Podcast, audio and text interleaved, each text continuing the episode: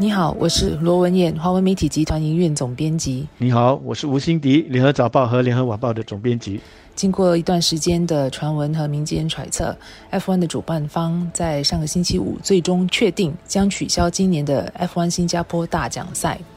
对于这个决定，呃，我并不感到意外，因为主办方毕竟是需要考虑到主办活动的成本效益。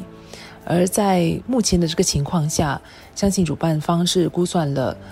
门票等其他收入将没有办法弥补所需要为主办新加坡大奖赛而需要支出的成本，而做出这个决定的。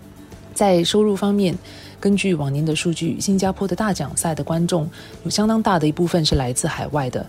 以去年将近二十七万观赏人次当中呢，嗯，来自海外的就占了四成。看今年的情况。到了九月份，即便是新加坡恢复大部分的活动，但我相信国际旅游应该是不会那么快全面恢复。新加坡大奖赛不大可能像往年那样吸引那么多的外来旅客来观看。与此同时，主办新加坡大奖赛的成本也比其他国际 F1 赛事来得高得多，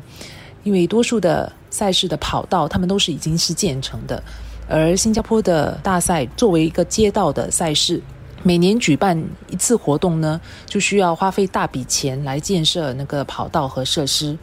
如果主办方预计可赚取的收入是无法弥补需要花费的成本的话呢，我相信主办方是不会要做血本无归的生意的。其实，因为 F1 新加坡大奖赛它是一个街道赛，街道工程，比方说比赛的时候需要特别安装的街灯，或者是观众的看台、围栏等等。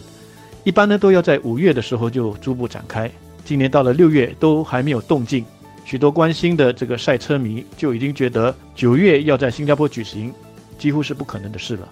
而在上星期四，也就是官方宣布的前一天，我们新闻中心的同事就注意到一些网站已经开始引述一些可靠消息来源，说很快就会有正式宣布了。我们当天就立刻跟新加坡的各有关方面来查证。但是当时都没有办法得到确认的回复，他们只是说还在商谈，很快就会有宣布。我们最后决定就照这些答复抢先报道了。那么这一次除了新加坡之外，日本和阿塞拜疆也是被取消的地点，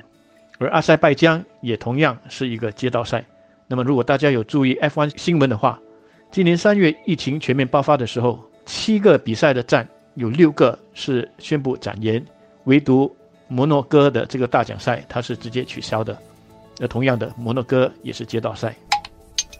F1 新加坡大奖赛取消，对大部分的新加坡人民而言，应该没有多大的影响。毕竟，大部分的新加坡人，嗯，都不看 F1 赛事。即便是来到了新加坡，在新加坡举行大奖赛，关注的人相信也还算是少数。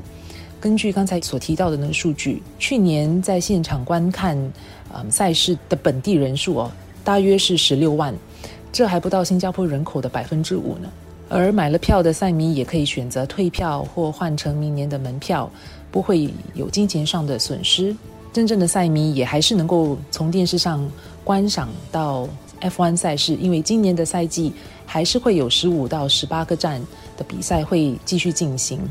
从网上所看到的这个反应，我想其实大多数的新加坡人是同意，甚至很高兴赛事取消的。一个最重要的原因就是大家认为，在疫情之下，犯不着为了少部分的赛车迷而让整个新加坡去冒这个风险。当然，我注意到一些商家在受访的时候感到有些失望，因为他们原本寄望 F1 能够会给他们带来一些人潮和生意，但是实际上你想一想，就算 F1 照旧举办。新加坡也会因为疫情的考量，不会让外国的游客大量进来的。那么一些娱乐场所还有夜店，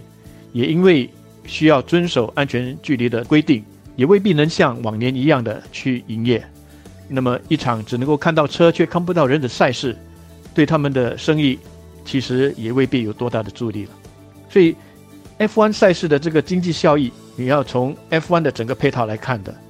这整个配套除了赛车之外，它还有其他周边的活动，比方说大型音乐会，还有配合赛事而在新加坡举行的一系列的国际还有区域的会议。但是，如果人都不能够来了，特别是那些高消费的旅客，还有那些企业的高管，如果他们都缺席了，那么这整个的所谓的这个经济的外溢效应就不可能出现了。